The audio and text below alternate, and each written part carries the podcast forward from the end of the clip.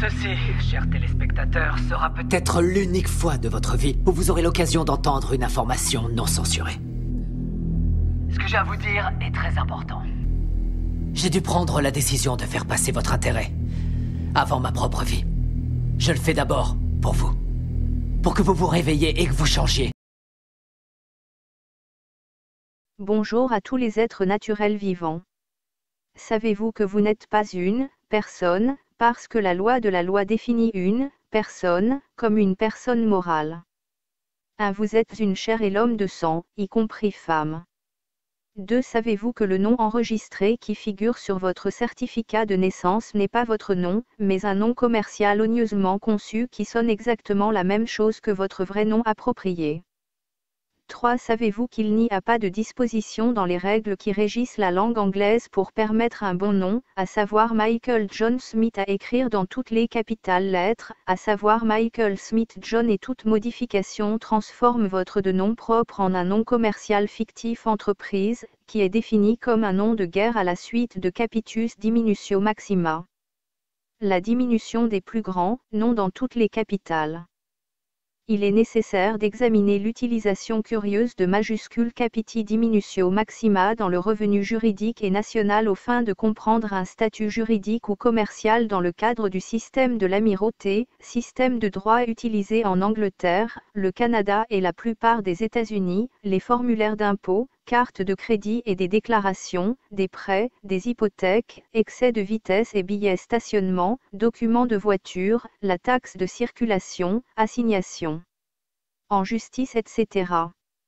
Bien qu'en apparence une préoccupation bien établie, ce détail apparemment petit a une signification très profonde pour nous tous. Gage canadien Dictionary 1983 à sec. 4 définit majuscule ADJ comme, pour tirer profit de, à utiliser pour les avantages. Black Law Dictionary, quatrième édition révisée 1968, fournit une définition plus complète de la façon suivante. Capiti diminutio, ce qui signifie la diminution du statut par l'utilisation de la capitalisation, dans le droit romain. Une diminution de la personnalité ou la réduction, une perte ou à la réduction du statut ou un agrégat d'un homme d'attributs juridiques et des qualifications.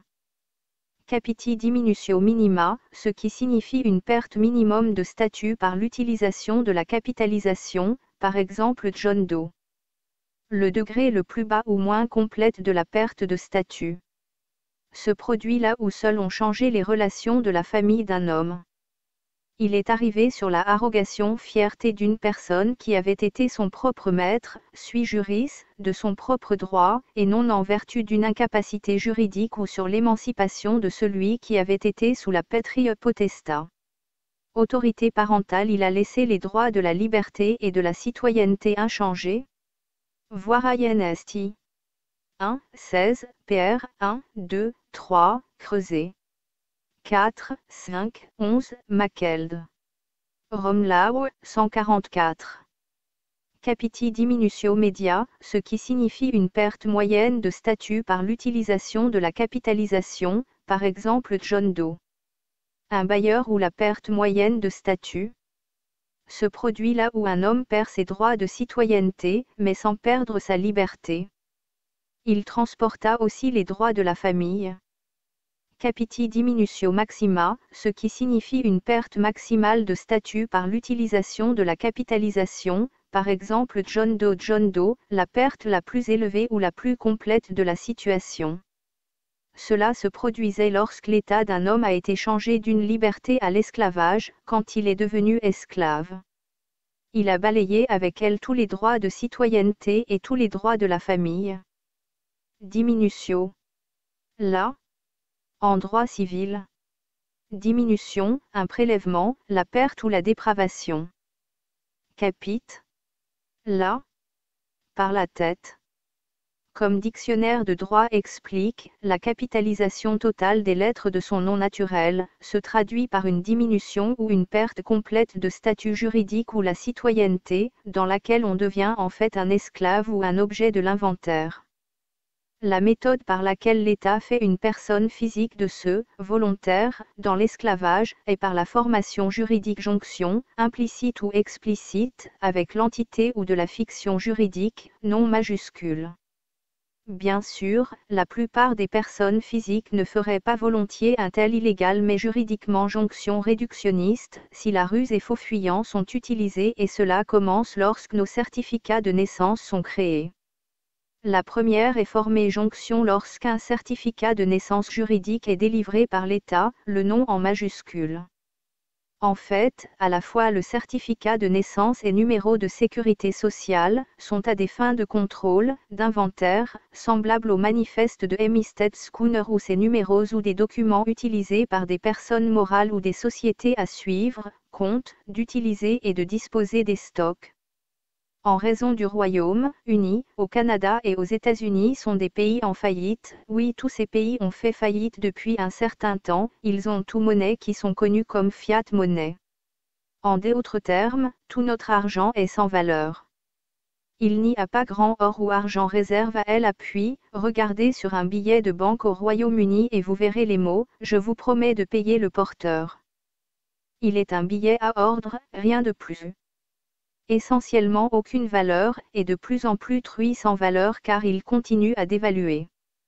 Ainsi, lorsque nous sommes enregistrés à la naissance, le gouvernement produit une société, un homme de paille, en plaçant notre nom dans toutes les capitales.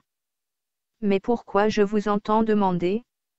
Et bien que nous sommes un pays en faillite, juste en attente d'entrer dans un repli économique exactement ce qui va se passer aux États-Unis, le gouvernement a besoin d'une garantie d'investir et de recevoir des prêts, donc nous, le peuple, devenu esclave dans la servitude pour être utilisé comme garantie auprès des prêteurs. Ne faites pas l'erreur de penser qui n'applique toujours pas.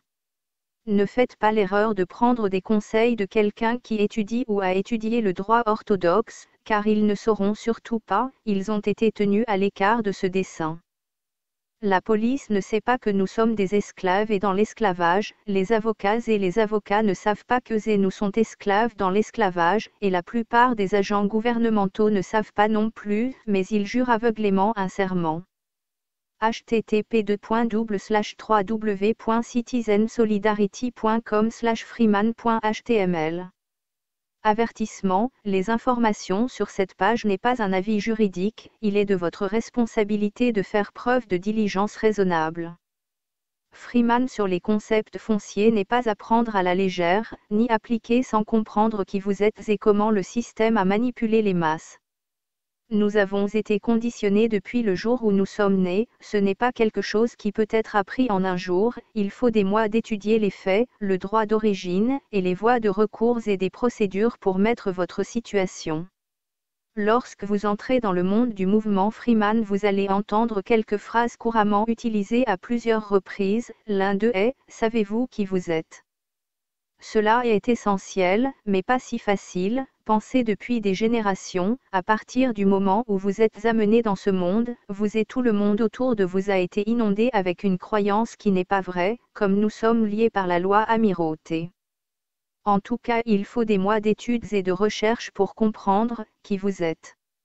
Une grande partie de la clé de savoir qui vous êtes est de savoir qui ils sont, et ce qui nous a amenés à la situation comme ces vidéos montrent, en sachant quoi demander dans certaines situations vous amène d'une position défensive à une position offensive.